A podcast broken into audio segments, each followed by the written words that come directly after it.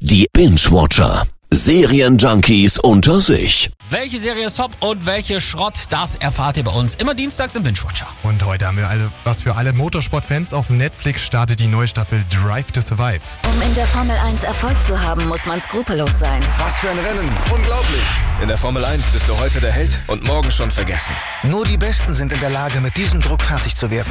So, Cedric, du bist ja jetzt so ein richtiger Formel-1-Nerd, ne? Hol uns mal schnell ab, worum geht's? Ja, das ist schnell erklärt. So eine Staffel geht immer um die letzte Saison, zeigt also die Highlights auf, aber auch neben der Strecke.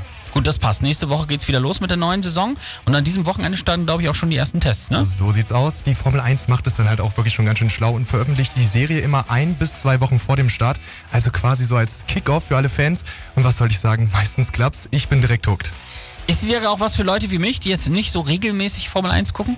Ja, ich würde sogar sagen, die Serie ist gerade dann was für dich. Nämlich, es werden ja letztendlich nur die Highlights und besonders spannend das Ganze drumherum gezeigt. Diese Typen haben die Mentalität eines Kampfpiloten. Das ist es, was sie von uns Normalsterblichen unterscheidet.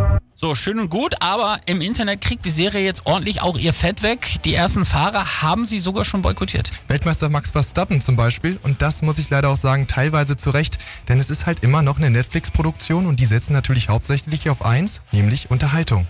Sie sind kollidiert!